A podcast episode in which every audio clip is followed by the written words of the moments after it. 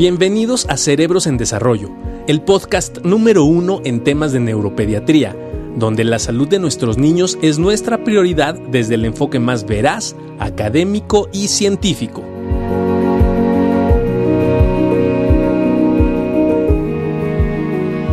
Muchas gracias por todos los que se están conectando en estos momentos. Tenemos el día de hoy una plática una persona extraordinaria, ¿no? Y van a ver ustedes lo que nos va a contar Omar. Este, y bueno, yo le comentaba a Omar que este, mi papá en sus épocas mozas, ¿no? Eh, se subía solo al Iztaccíhuatl, solamente con tres lecheras y un rebozo, y se la pasaba por allá. Y todas las experiencias que vivió fueron increíbles. Y cuando yo tuve la oportunidad de ver eh, lo que está haciendo Matt, la verdad es que eh, quise compartirlo con todo nuestro público para que nos pueda llenar de esa energía que transmite de manera muy interesante, sobre todo para nuestros chavos, para los universitarios que están pasando por momentos un poco complicados. Omar, ¿cómo estás? Muchísimas gracias por estar con nosotros. Es un orgullo tenerte aquí con nosotros.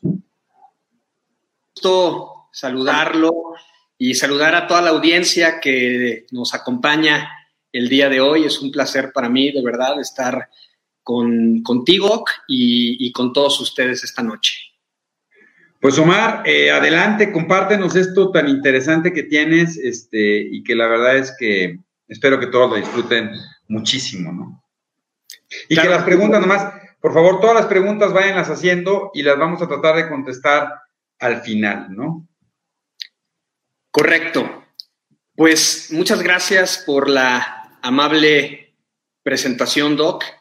Y, antes de empezar, quiero que nos imaginemos que estamos a más de 7000 metros sobre el nivel del mar, con vientos que alcanzan los 60 kilómetros por hora, temperaturas de menos 30 grados centígrados y un nivel de oxigenación por abajo del 40% que, créanme, cuesta respirar. Cargando 25 kilos por lo menos sobre la espalda y recorriendo cada día 20 kilómetros con un desnivel de 2.000 metros, que sería como subir y bajar cuatro veces el Empire State cada día de la expedición. Atado a través de una cuerda con un compañero de montaña, que si ese compañero de montaña cae, tú caes con él. Y resulta que este compañero es ciego. Sí, ciego. No ve. Y está confiando plenamente en ti. Es más, está poniendo su vida en tus manos. Déjenme mostrarles lo que Rafa Jaime, mi compañero ciego de montaña y yo, hacemos actualmente en la montaña. El día de hoy voy a compartir con todos ustedes los principales valores que nos han permitido a Rafa Jaime, mi compañero ciego de montaña y a mí, ser personas de alto rendimiento y como consecuencia de ello, lograr tener un equipo de alto rendimiento que nos ha permitido destacar en el montañismo internacional.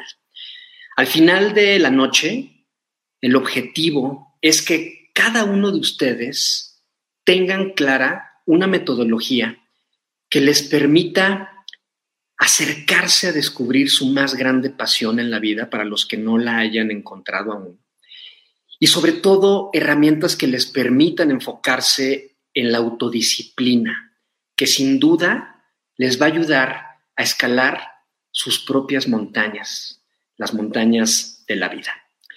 Y quiero empezar platicándoles acerca de Lomar Álvarez de siete años, el Omar Álvarez que ven en esa fotografía. Y, y algo que siempre hemos compartido ese chiquitín de siete años que ven en la imagen y el de 40 años que está en este live con ustedes, es que ambos siempre hemos tenido sueños muy grandes. Y lo más importante es que han sido sueños que nos hemos comprometido con ellos y siempre hemos buscado la manera de llevarlos a la acción. ¿Quieren saber qué soñaba el Omar de siete años? Ni se lo van a imaginar.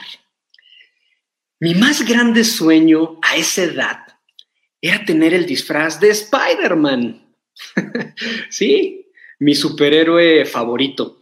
Y yo soy de 1980, entonces a esa edad, en los años 80, era prácticamente imposible tener el disfraz de la película.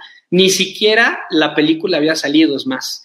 Y, y a lo más que uno podía aspirar en aquel entonces era a que tu mamá, en este caso mi madre, te lo mandara a hacer con la costurera de la familia, ¿no? O la costurera de la colonia.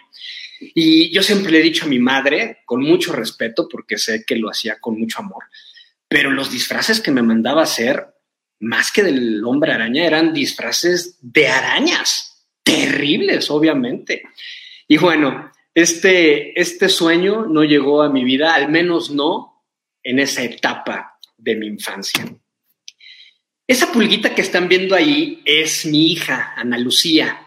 Cuando nos tomaron esa fotografía, la pulga tendría un poquito menos de dos años. Actualmente ya es toda una mujer. Eh, Lucy tiene ocho años.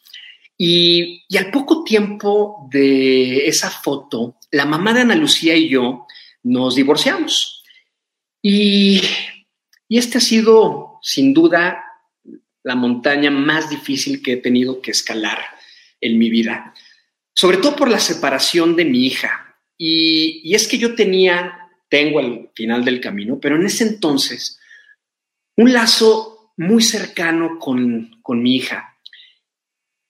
Y entender tanto ella como yo que de la noche a la mañana, ese día a día se iba a acabar, fue, fue muy doloroso para mí. Así es que bueno, eh, ellas se fueron a vivir a Miami durante muchos años Estuve viajando todos los meses a Miami. Recuerdo que esperaba con ansias que llegara ese mes para tomar un vuelo. Me acuerdo que me iba en el primer vuelo antes de las 7 de la mañana salía. Llegaba a las 10:45, cruzaba y recogía a mi chamaca y ahí veníamos de regreso, ¿no? El mismo día en el vuelo de alrededor de las 2 de la tarde. Y era lo que, lo que más esperaba y lo mejor que me podía pasar. Pero también era muy doloroso darme cuenta que el tiempo eh, era, era duro, ¿no? Con esta situación, porque pues a esa edad una nena no ver a su padre un mes, pues me veía como un extraño cada vez que la iba a recoger. No sé si han visto esta película de Adam Sandler, en donde su mujer tiene un problema eh, en la mente y no tiene memoria eh, más que a 24 horas, a corto plazo. Entonces la tiene que enamorar todos los días. Yo creo que un poco mi historia fue así con, con Lucy. Yo la tenía que enamorar todos los meses y, y me enfoqué a generar grandes momentos para tener inolvidables recuerdos con ella que generaran un lazo estrecho. Mi padre lo generó conmigo. Y, mi padre, obviamente, eh, y yo siempre tuvimos una relación muy cercana. Ah, ese es mi padre, Antonio Álvarez, eh, un hombre disciplinado, un hombre ético, un hombre puntual, un hombre, un hombre muy sabio, un gran vendedor, un gran, pero gran vendedor. De hecho, en esa fotografía estamos en Miami porque se ganó un premio eh, como vendedor, uno de los gran, muchos premios que se ganó. Y, mi madre hasta la fecha le tiene fobia a los aviones. Mi hermano en ese entonces era muy pequeño. Entonces, ¿quién crees que era el ganón que se iba a viajar por todo el mundo con mi padre? Pues yo. Y, eso generó un lazo muy cercano entre él y, entre, y entre Omar. Si se pueden dar cuenta de algo importante de esta fotografía, fíjense nada más la frente de mi papá. Obviamente tiene sudor. Habremos estado, yo creo que alrededor de unos 34 grados centígrados. Y si se van a la izquierda y ven al chiquitín de azul, miren nada más la tristeza. 34 grados y chamarra el pobre Omar. Así, así me cuidaba mi padre, para que se den una idea. Ese es mi padre, más o menos de veintitantos años, habrá tenido unos 24, 25 años. Él fue scout muchos años y, siempre tuvo un lazo muy, muy estrecho con la naturaleza, con el medio ambiente, con la montaña. Él de niño, eh, todas las vacaciones se iba a un pueblito que está muy cerca de Veracruz, que se llama Coscomatepec. Y resulta que este pueblito, eh, un lazo muy importante porque mi abuela materna era de ahí. Entonces, toda la familia materna, todos los primos vivían en Coscomatepec. Y mi padre, todas las vacaciones, se iba para allá y se iban al volcán Pico de Orizaba, que justo está las faldas de Coscomatepec. Entonces mi papá creó un lazo muy particular con la montaña, pero en particular con el Pico de Orizaba, la montaña más alta de México. Pasaron los años y a los 61 años mi padre se enferma, se enferma de fibrosis pulmonar, que para los que no sepan, es como si tus pulmones perdieran la capacidad de respirar y se convirtieran del tamaño de una pasita. Sí, una pasita. Entonces mi padre, después de cuatro años de luchar contra esta dura enfermedad, muere un 24 de noviembre. Y este ha sido uno de los, de los momentos más duros también de mi vida. Y, no solo por el lazo que, tenía yo con mi padre, sino porque por primera vez sentí que me arrancaron un pedazo de, mi corazón. Y ese lazo, al menos en el ámbito físico que yo tenía con él, se, terminó aquel día. Recuerdo que la primera Navidad que pasamos sin él, estábamos eh, alrededor de la una de la mañana, mi madre, mi hermano y yo.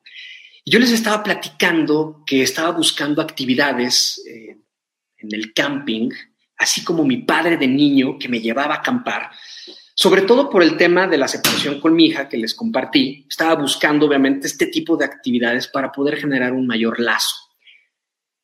Y esa noche iba a pasar algo que cambiaría mi vida para siempre.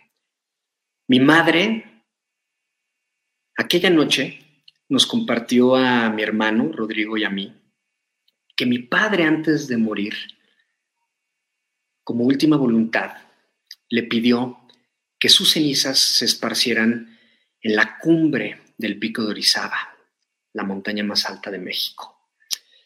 Me acuerdo que al escuchar eso, mi hermano y yo nos volteamos a ver y no entendíamos nada de lo que mi madre nos estaba diciendo. Recuerdo que mi hermano me dijo, pues tú eres el deportista de la familia, te tocará llevarlo a la cumbre. Yo participaré de alguna manera, pero no, no llevándolo a la, a la cima. Recuerdo que el 25 de diciembre desperté con una flama por dentro. No les puedo explicar porque nunca me ha vuelto a pasar, pero es como si me hubieran inyectado un chip y por primera vez tenía una misión, realmente una misión que cumplir. Me acuerdo que ese día me puse a, investigar, a documentarme, a leer, y empecé a entender lo que mi padre había pedido. El pico de Orizaba no solo es la montaña más alta de México, también es la montaña más peligrosa de México. Y, y resulta que es una montaña de 5.700 metros sobre el nivel del mar, en donde los últimos 500 metros son de hielo, un glaciar en donde un resbalón, un error, es una resbaladilla interminable que te va a costar la vida. Así es que durante 11 meses empecé a entrenar físicamente, me entrené técnicamente, obviamente, llegué a una asociación, la Asociación de Montañismo de la UNAM, mi querida y mi gran escuela, Y, mentalmente, ¿no? El entrenamiento mentalmente hablando también empezó. Y, y un 24 de noviembre, en el aniversario luctuoso de mi padre, esas son las cenizas de mi padre. Ahí mi hija se quedó dormida cuando íbamos llevándolo. Íbamos en camino a su querido Coscomatepec. Y estuvimos presentes todos, esposa, amigos, primos, hermanos, nieta, hijos. Y le organizamos una misa y emprendimos el camino a, a su amado Pico de Orizaba. Llegamos a un lugar hermoso llamado el río Jamapa, en donde mi hermano, como dijo, participó y dio las palabras más hermosas que haya escuchado en mi vida. Le lloramos, le aplaudimos, todos tuvimos oportunidad de despedirnos de él. De hecho, ahí está mi madre. Me dieron la bendición y emprendimos el camino al albergue en donde dormiríamos aquella noche.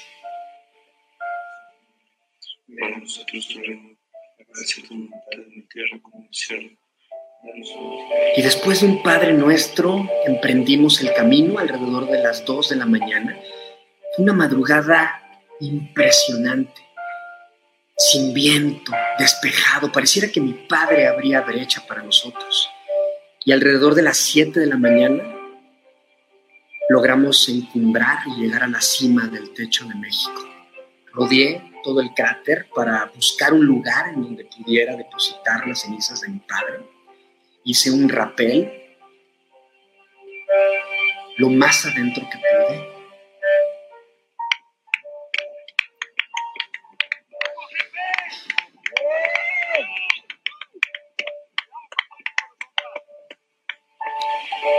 Bravo jefe, te amo con todo mi corazón, pa, fueron mis últimas palabras. Le mandé un beso al cielo y nos retiramos. Hoy mi padre tiene la mejor vista de México. Te amo, papá.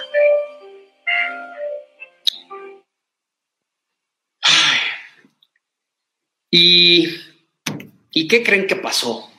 Pues sí, efectivamente me enamoré de este deporte. Encontré, encontré mi más grande pasión.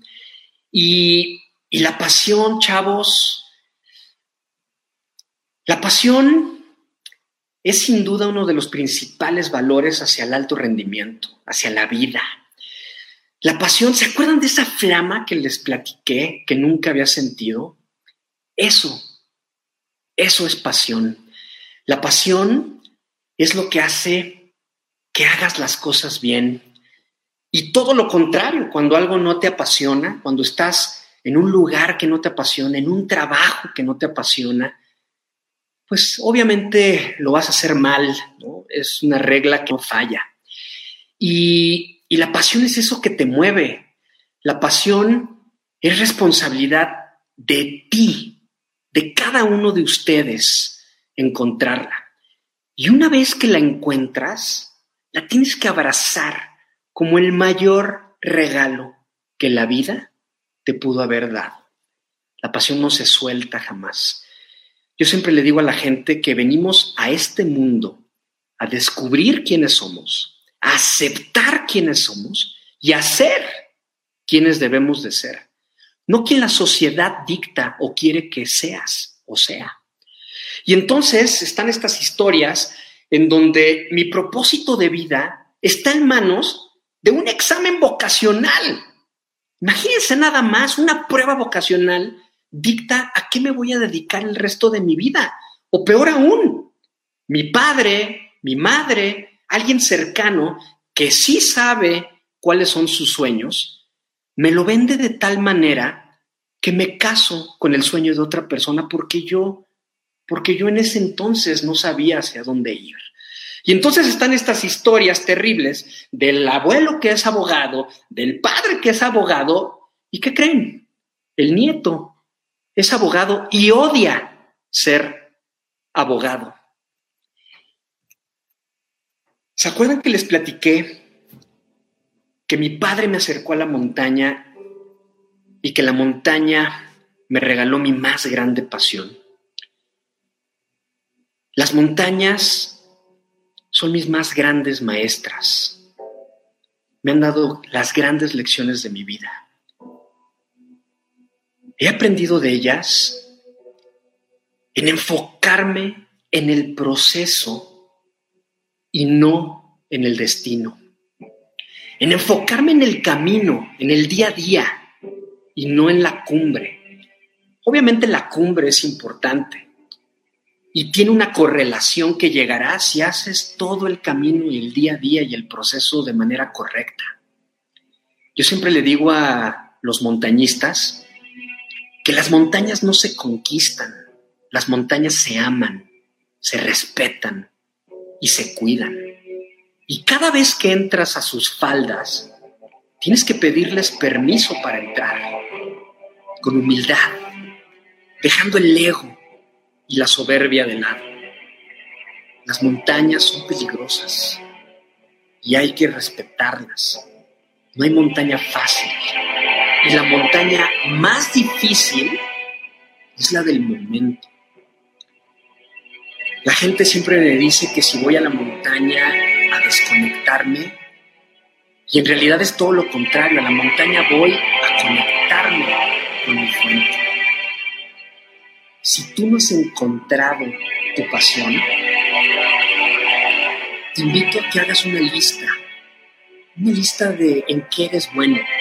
Anótalo, tres, cuatro, diez cosas. Y si se te complica, habla con tus padres, habla con tus tíos, habla con tus familiares, con tu novia, tu esposo, tu esposa. Y después de tener esa lista, haz un proceso de introspección, entra a tu corazón y pregunta, ¿qué amo? ¿Qué es lo que más amo en la vida? Y ya que sepas, porque ojo, eso lo sabes y todos lo sabemos, dicen que en el primer septenio de nuestra vida sabemos perfectamente cuál es nuestro propósito de vida. Y la sociedad empieza a poner cortinas y empezamos a olvidarlo. Entonces, una vez que recuerdes qué amas, crúzalo con esa lista que hiciste de en qué eres bueno. Y créeme que vas a encontrar la respuesta que estás buscando. Y si a la par cruzas esa lista y tu pasión con algo que puedas capitalizar, con algo de lo que puedas vivir y que necesite el mundo, habrás encontrado lo que muchas personas difícilmente encuentran hoy en la vida. Atrévete a encontrar tu pasión, tu propósito de vida. Créeme que todo cambiará para bien. Esta fotografía que estoy compartiendo con ustedes y cambiando de tema, es una fotografía muy importante para mí. Me la tomaron un 24 de marzo y ese día me estaba entrenando para una expedición que iba a tener en los Andes. Y, y ese día pasaría algo muy importante en mi vida, un punto de inflexión en mi carrera, en mi carrera deportiva. Recuerdo que llego a la rodilla del Iztaccíhuatl ya en el descenso después de haber hecho cumbre.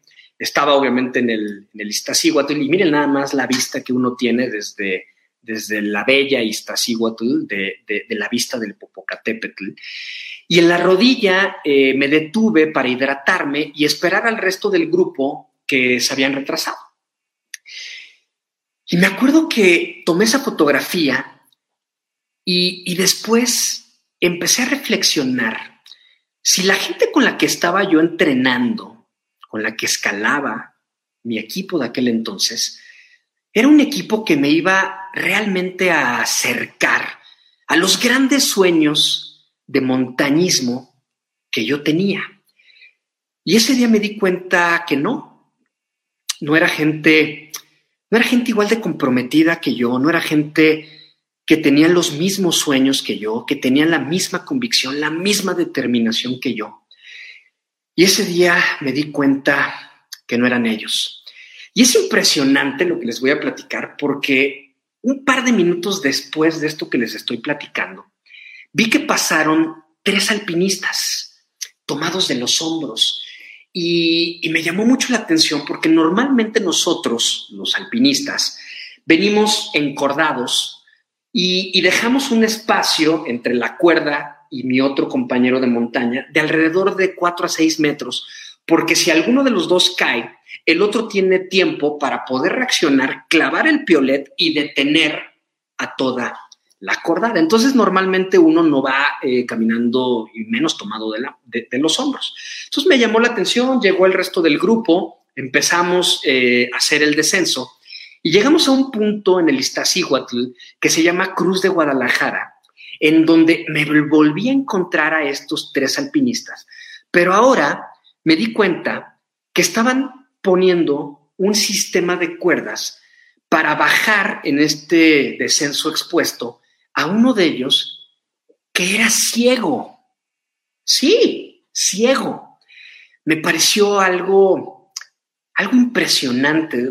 No, podía creer lo que estaba viendo porque, porque yo sé lo que implica estar allá arriba.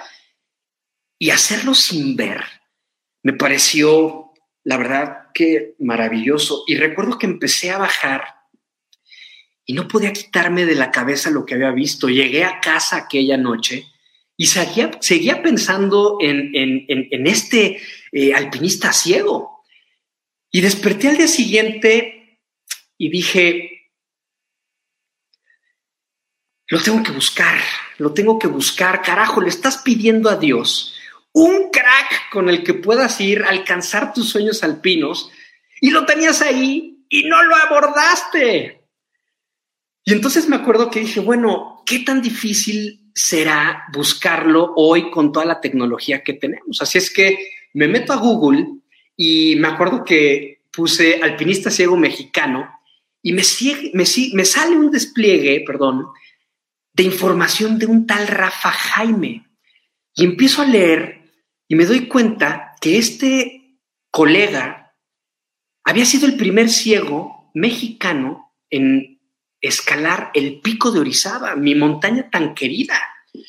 Así es que bueno, dije, necesito buscarlo, me metí a sus redes sociales, a Instagram, y, empecé a, estoquearlo y me encontré esta fotografía. Ahí están los tres alpinistas que les estoy yo contando y las, la acababa de subir porque pues prácticamente tenía un día que habíamos estado en la cumbre del Iztaccíhuatl, entonces estaba obviamente en su feed de Instagram, era la primera fotografía. Entonces cuando vi esta fotografía dije, ahí está, lo encontré, Rafa Jaime es el del medio, como se podrán dar cuenta, pues es un mide 1,92, ¿no? Bastante alto mi, hermano. y, entonces, bueno, me, acuerdo que empecé, obviamente, a, revisar sus fotografías y sus videos y me encontré este video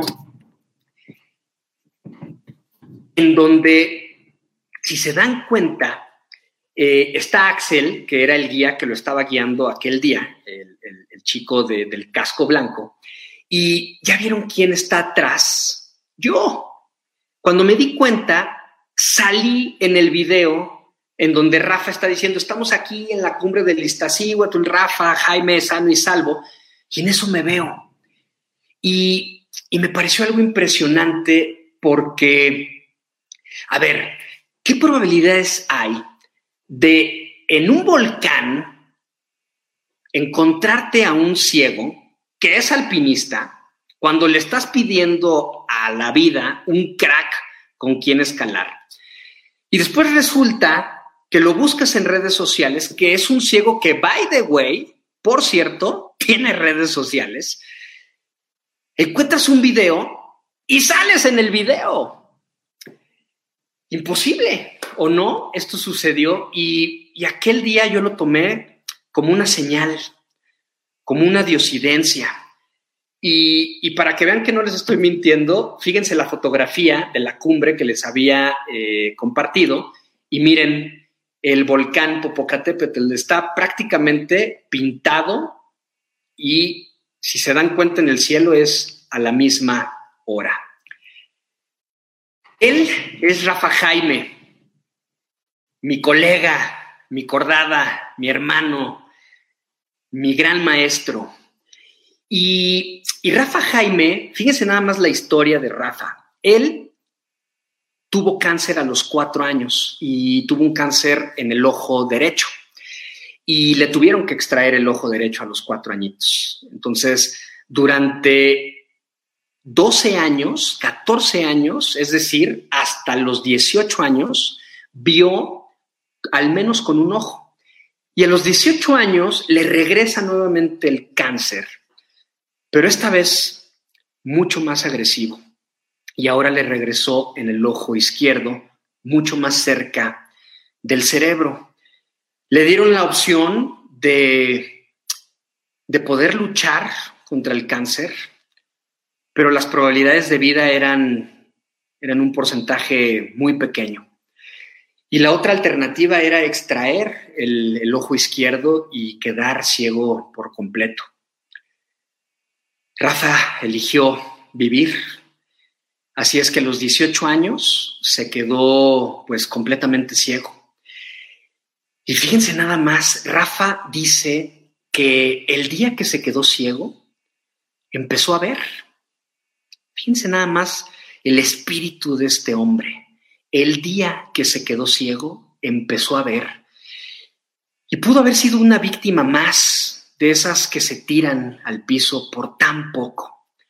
Pero este guerrero se convirtió en el primer triatleta mexicano en debutar.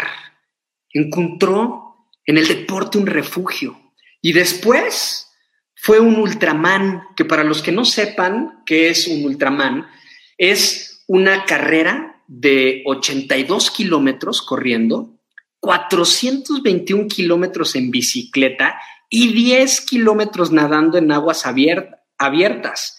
Y se convirtió en el primer ciego en el mundo en completar un Ultraman. Ese, ese es mi colega. Y y algo que quiero compartir con todos ustedes para la vida y para el deporte, obviamente, y que ha sido un gran aprendizaje para mí, ha sido el trabajo en equipo. Y, y para poder trabajar en equipo, en la vida misma, tienes que compartir algo medular con ese colega, con esos colegas. Y es compartir un mismo sueño.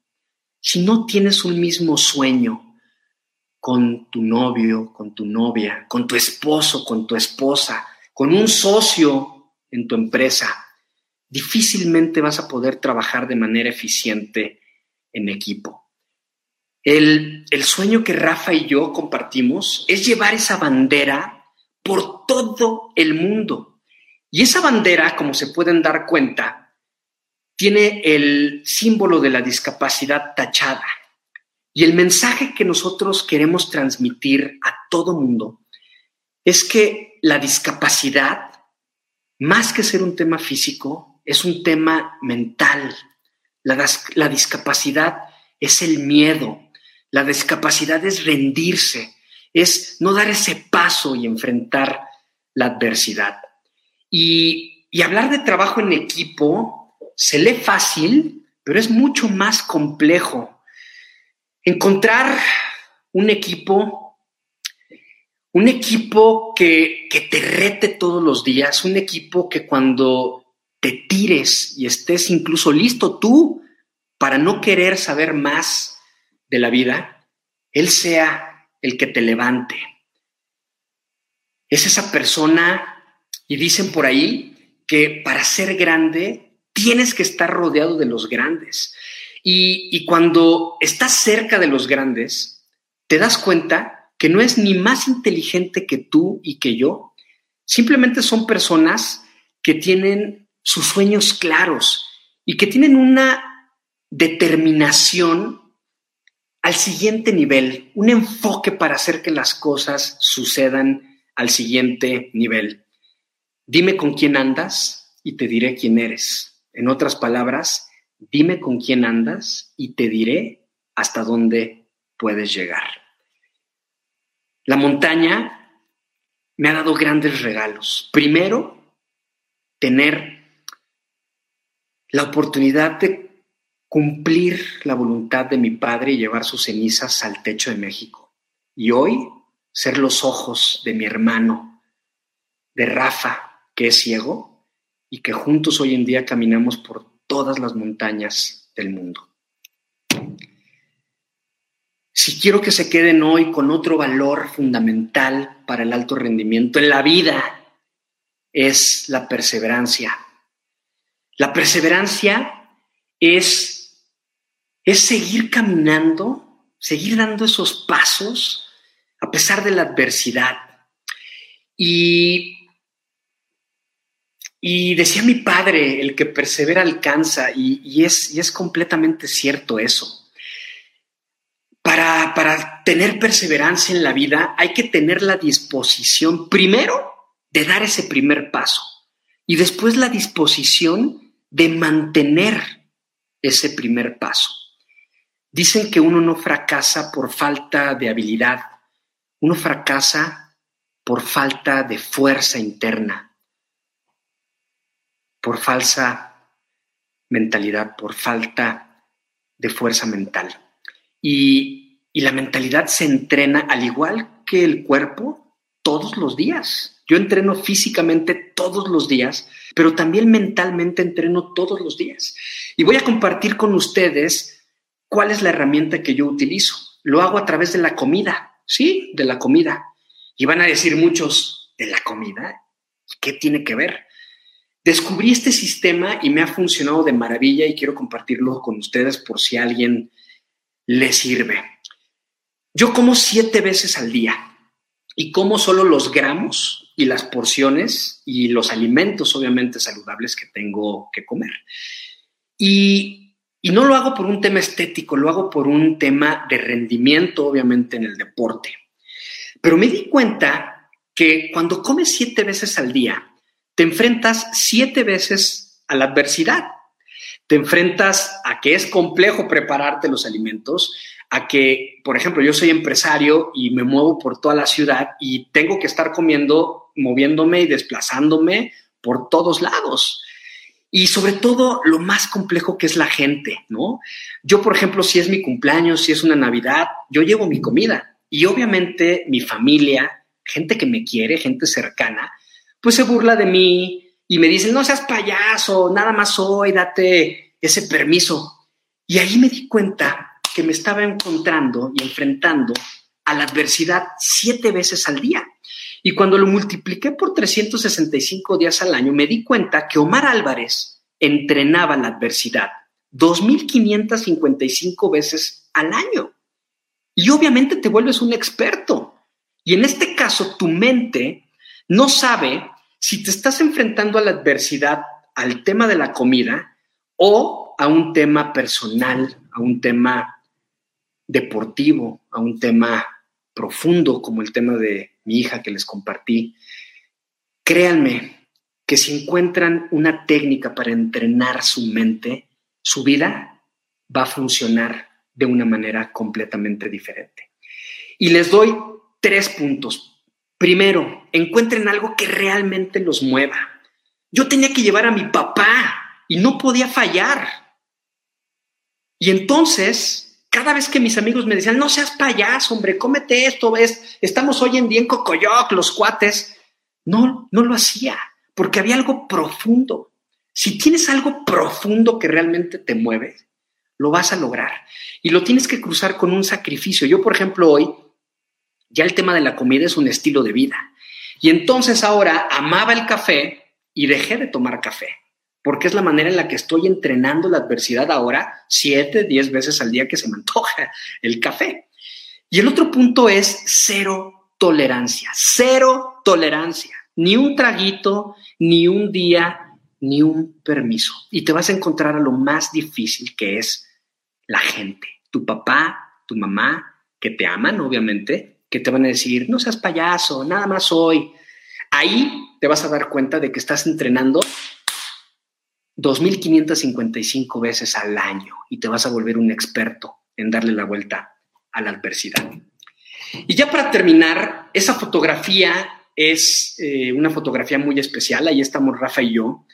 El 11 de febrero de este año, antes de toda esta pandemia, estuvimos parados en el techo de América, en la montaña más alta del continente americano, en la Concagua, y nos convertimos en la primer cordada latinoamericana con un integrante ciego en estar ahí parados. Y, y no solo fue trabajo en equipo, yo creo que hay muchas variables, hoy les compartí algunas, pero sobre todo es que, que fuimos personas de alto rendimiento, que soñamos grande y que nos enfocamos en las métricas para lograr esos sueños todos los días. Déjenme mostrarles lo que viene para Rafa Jaime y para mí pronto. Respirar. Hasta respirar se vuelve difícil. Y cada vez quieres más. Cada montaña es un encuentro contigo mismo. Escalas y te encuentras al mismo tiempo. Y una vez que encuentras esa conexión entre tu espíritu y las montañas, ya no puedes dejar de escalar. Los límites son algo que tú te pones. En realidad los límites no existen. Quieres ser grande, tienes que comportar como los grandes. Y es lo que yo quería hacer. Más que ser el primer triatleta ciego que debutó en México,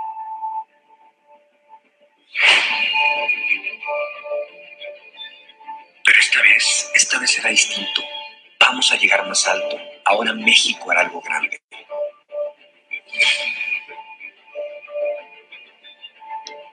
Dos amigos compartiendo la misma meta. Si algo se complica en el ascenso, solo mis ojos pueden hacer algo por los dos. Literal son dos metros, güey. Sí. Aquí, poner pie, güey. Aquí me voy a levantar. Y de pronto entiendes, dos mexicanos subirán las siete cumbres más altas del mundo. ¿Por qué no?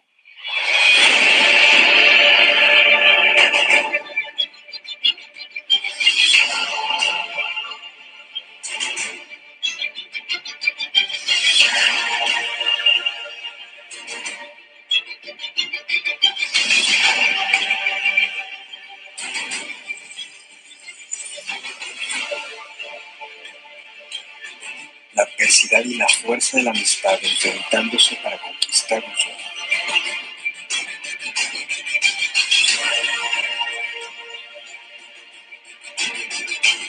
No hay un solo día que no, no hay que pensar en este proyecto. Mi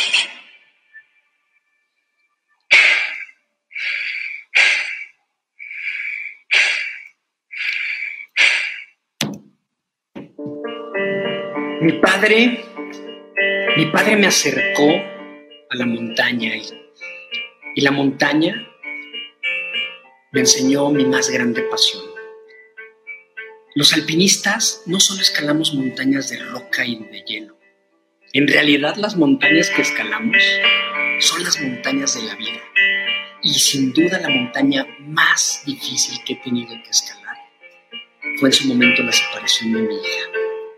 Hoy quiero invitarlos a que se comprometan con sus sueños y los lleven a la acción. Por más grandes o pequeños que parecieran para los demás, como un disfraz de tu superhéroe favorito, lucha por tus sueños. Y si puedes empatarlo con tu más grande pasión, que en mi caso es la montaña, créanme que aprenderán a volar. Los planes los planes se escriben en la arena, pero los sueños, los sueños se escriben en la roca. Que Dios los bendiga y espero haber podido transmitir un mensaje de paz con todos ustedes.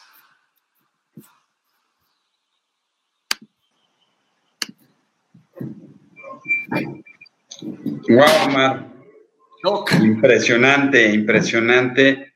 Este, la verdad es que todos los comentarios que nos han hecho, pues sí, sí es este. Pues es impresionante toda esta historia que han estado viviendo, ¿no? Y por aquí, este, te vamos a empezar a compartir algunas de las los comentarios que nos han hecho. Y Samantha León no nos pregunta ¿qué sacrificios han sido los más dolorosos para poder llegar a ser un deportista de tu nivel? De Samantha. El, tiempo con la familia. Samantha, buenas noches. Eh, sin duda, eh, recuerdo que al inicio de mi carrera como deportista pasé mucho tiempo en la montaña. Y, el sacrificio más grande eh, fue, sin duda, estar lejos de mi hija, ¿no? Me acuerdo que, que me acerqué y esto, a ver si no se me sueltan las lágrimas, porque es algo que tocó mi, corazón, pero me acuerdo que me acerqué a mi chiquita y le dije, mi vida, necesito estar algunos meses yendo, eh, pues muchos fines de semana a la montaña.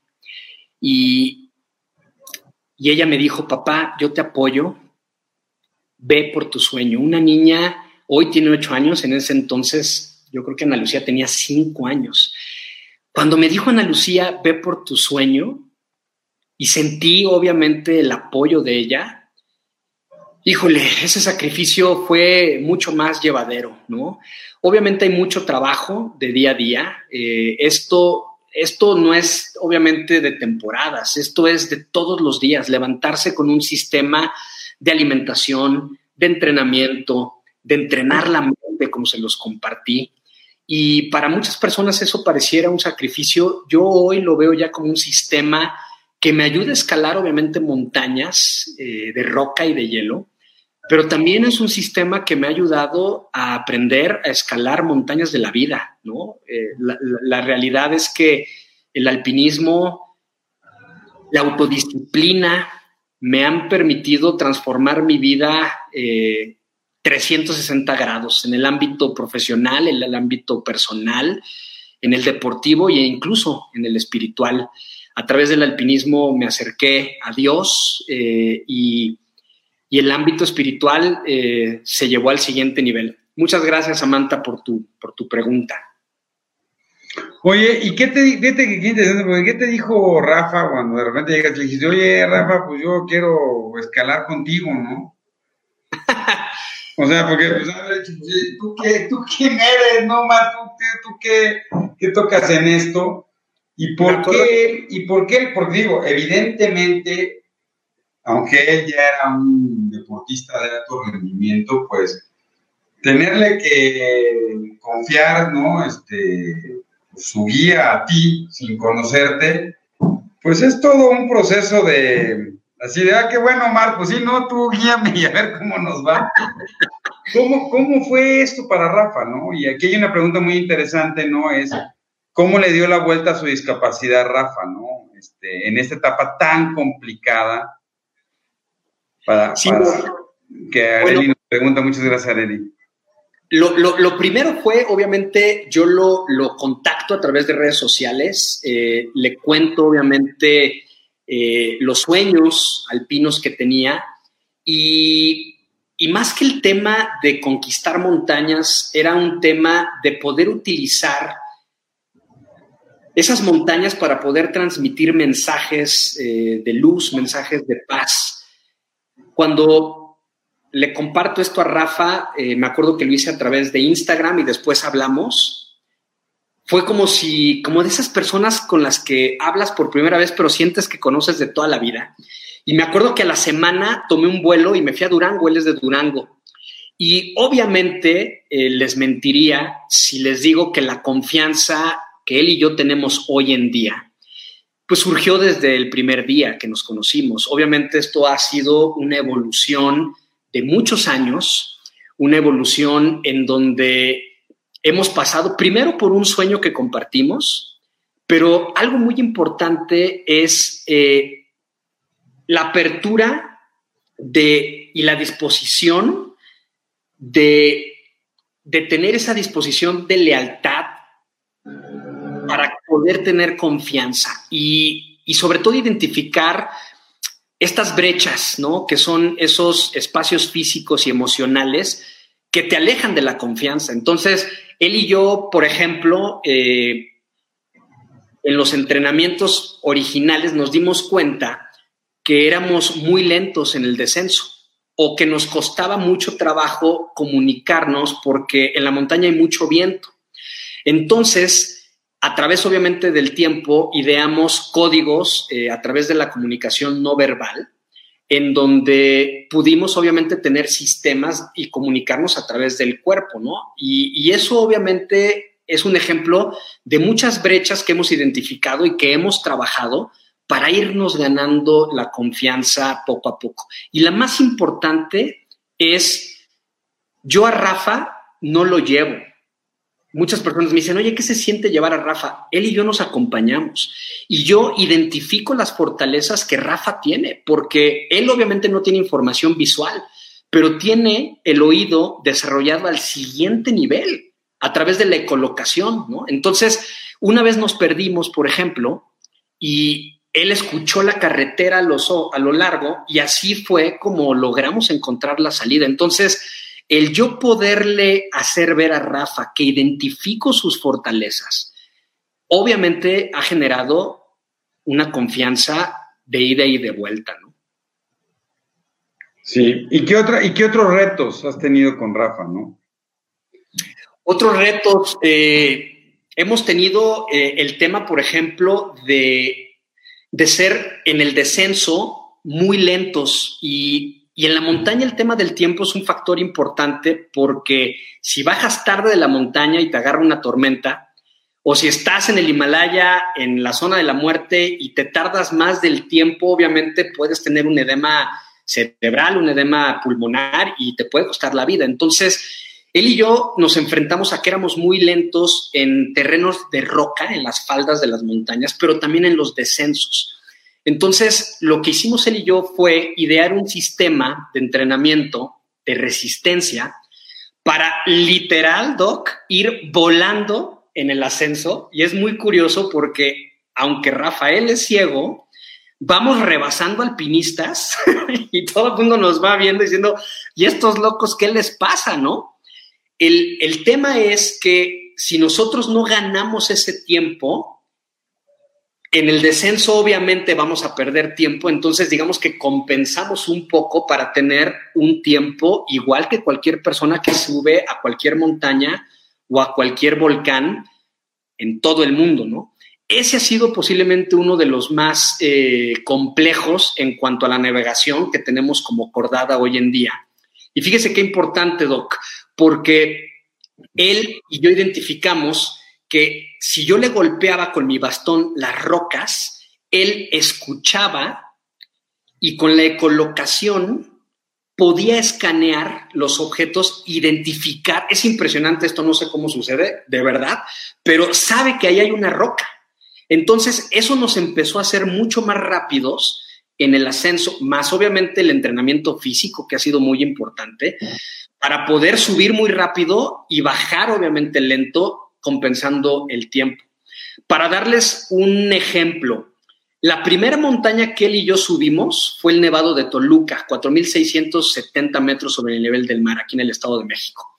Y la subimos y la bajamos en... Fueron alrededor de siete horas. La última vez que fuimos a esa montaña, la subimos en menos de tres horas.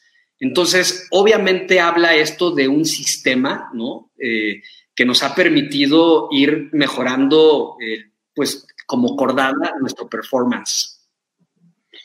Muy, interesante. Oye, ¿das pláticas para niños? Claro que sí.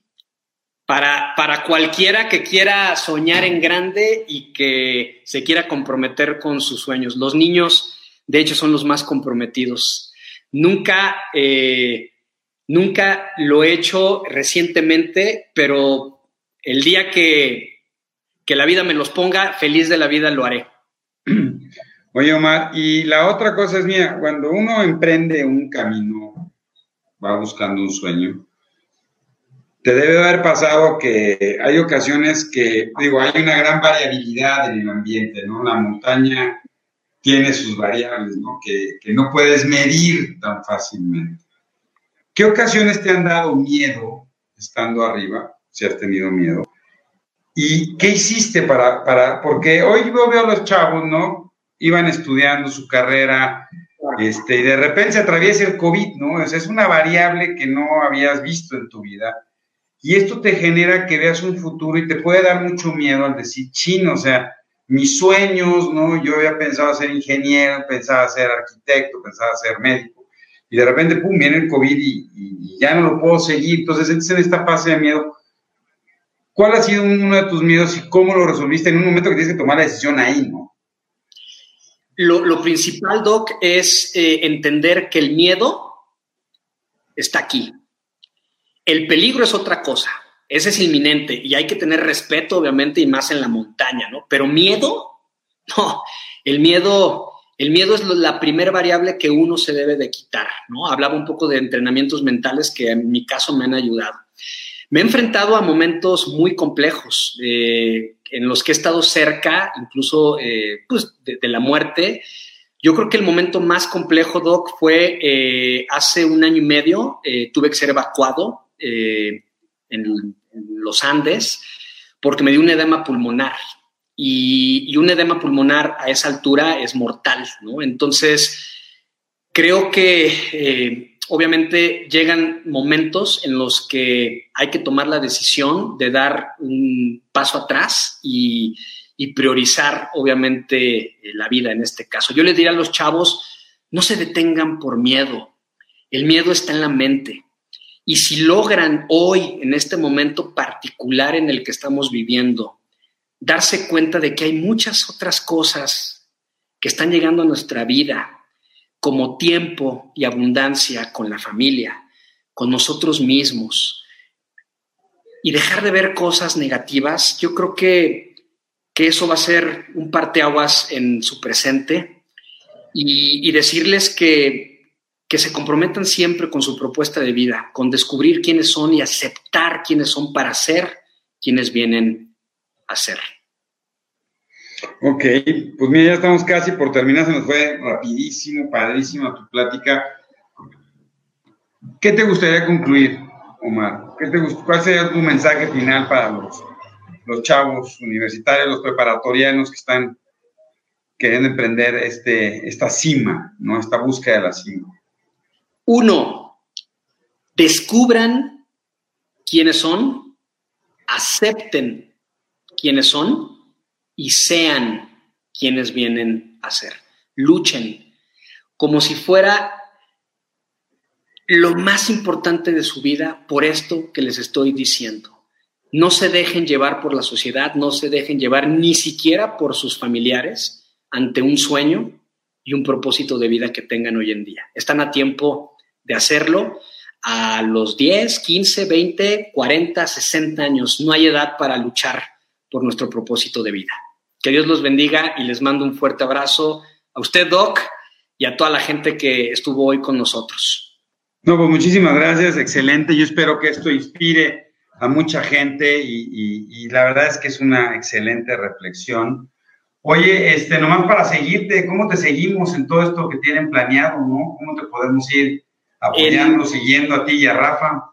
En redes sociales estamos como arroba Omar Álvarez MX y arroba Rafa Jaime MX, tanto en Instagram como en Facebook. Ok, para seguirlos, ¿no? Este, y ir viendo cuál es la, cuál es el siguiente, cuál es la siguiente meta. Vamos a Elbrus, la montaña más alta de Europa, que está en Rusia. De hecho, nos íbamos el 12 de junio. ahora eh, hay otras prioridades y ya llegarán los tiempos para poder regresar a este proyecto. Pues la mejor de las suertes, muchas bendiciones. Gracias por estar aquí. Gracias a todos por acompañarnos.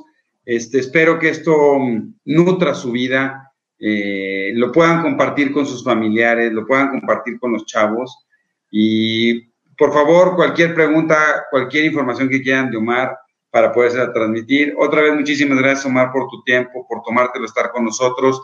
Se los agradezco a todos. Em, cuídense mucho, cuídense mucho, ¿no? Este, es muy importante. Sí, seguimos en una etapa difícil de, de la pandemia y lo más importante es cuidarnos como familia. Que tengan una linda noche, que descansen. Y otra vez, muchísimas gracias, Omar. Y gracias, Juan Carlos, que por ahí anda, Juan Carlos, que, que, no salió hoy, pero muchísimas gracias por tu apoyo, como siempre, y a todos los que nos siguieron, ¿no? Una linda noche. Linda noche a todos. Gracias.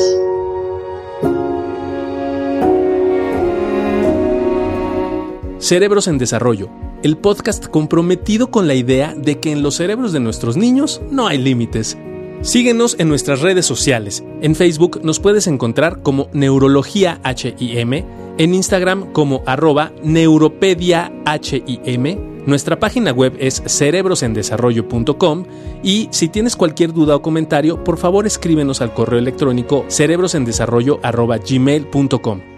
Si este episodio crees que le puede ayudar o servir a alguien, por favor compárteselo. Le podrías estar ayudando mucho más de lo que te imaginas. Nos seguimos escuchando.